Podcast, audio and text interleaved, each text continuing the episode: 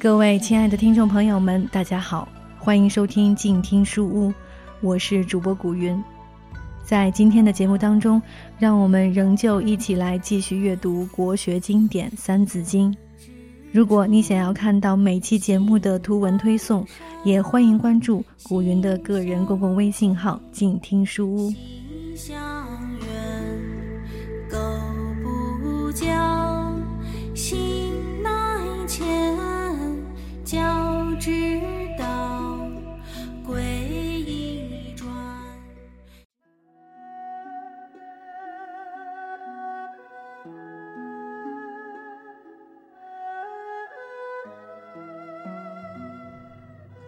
第二十九期，光武兴为东汉四百年，终于现。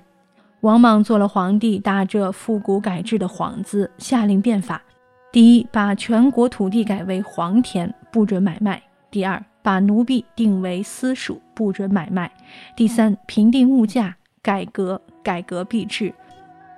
土地改制和奴婢私属二项，在贵族豪强的反对下，根本就没法实行。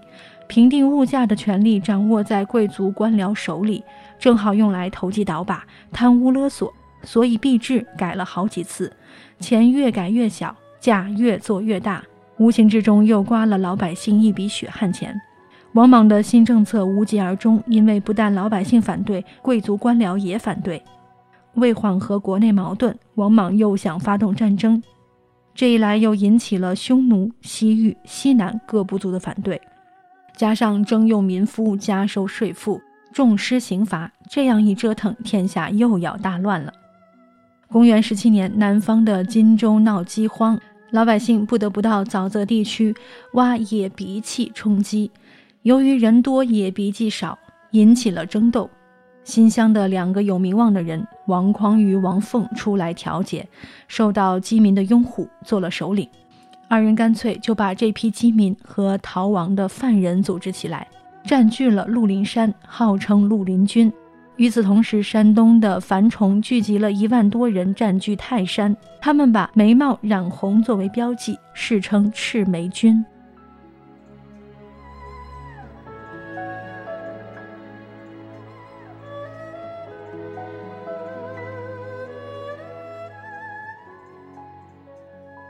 湖南南阳郡冲陵乡的豪强刘演、刘秀两兄弟，因王莽废除汉室封号，不许刘姓人做官，心中怨恨，也趁机在冲陵乡起兵。三路人马联合起来，打败了王莽的几次围剿，声势愈发强大。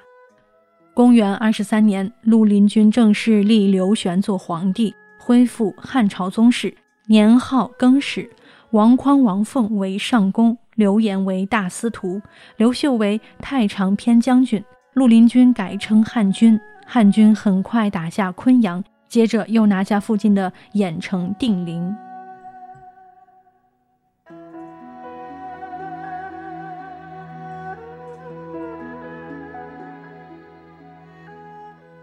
王莽即派大军四十三万直扑昆阳，剿灭汉军。昆阳决战，莽军大败，四十三万人只逃回几千人。汉军趁胜进攻长安城，放火烧掉未央宫的大门。王莽走投无路，逃进了宫里的一座箭台。箭台四面环水，火烧不到。汉军就将箭台层层围困，待箭台上的守兵将箭都射完了，汉兵才冲上台去，结果了王莽的性命。王莽的新朝只维持了十五年，就土崩瓦解了。刘演和刘秀的名声越来越大，更始帝刘玄担心自己的地位，就找个借口把刘演杀了。刘秀听到哥哥被杀，心如刀绞，但自己羽翼尚未丰满，只好赶到宛城，违心的向刘玄赔罪。更始帝打消顾虑，才给了刘秀一些兵马，让他到河北一带招抚豪强势力。刘秀利用这个机会消灭了河北地域的割据势力，自己壮大起来。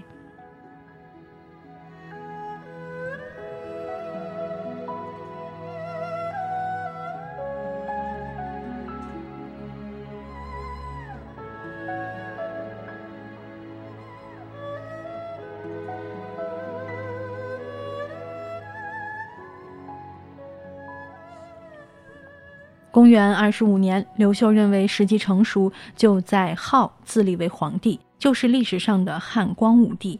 其后，刘秀又消灭了赤眉军，统一了中国，建都洛阳。位于刘邦建立的汉朝相区别，历史上把刘秀王朝称为东汉，又称后汉。光武帝建立东汉王朝以后，采取了休养生息的政策，例如轻赋税、释奴婢、减少差役等，还不止一次的大赦天下。因此，东汉初年的经济得以快速的恢复和发展。东汉自光武帝开始，传至明帝、章帝、和帝、商帝、安帝、义帝、顺帝、冲帝、质帝、恒帝、灵帝，最后到献帝，共历十三帝。二百三十一年，汉明帝永平十年。佛教开始传入中国，首先在洛阳建立白马寺，纪念以白马驮经不远千里而来的摄摩腾、竺法兰两位西域高僧。两汉的历史加起来共计四百四十一年，到汉献帝时，汉朝结束，三国时代开始了。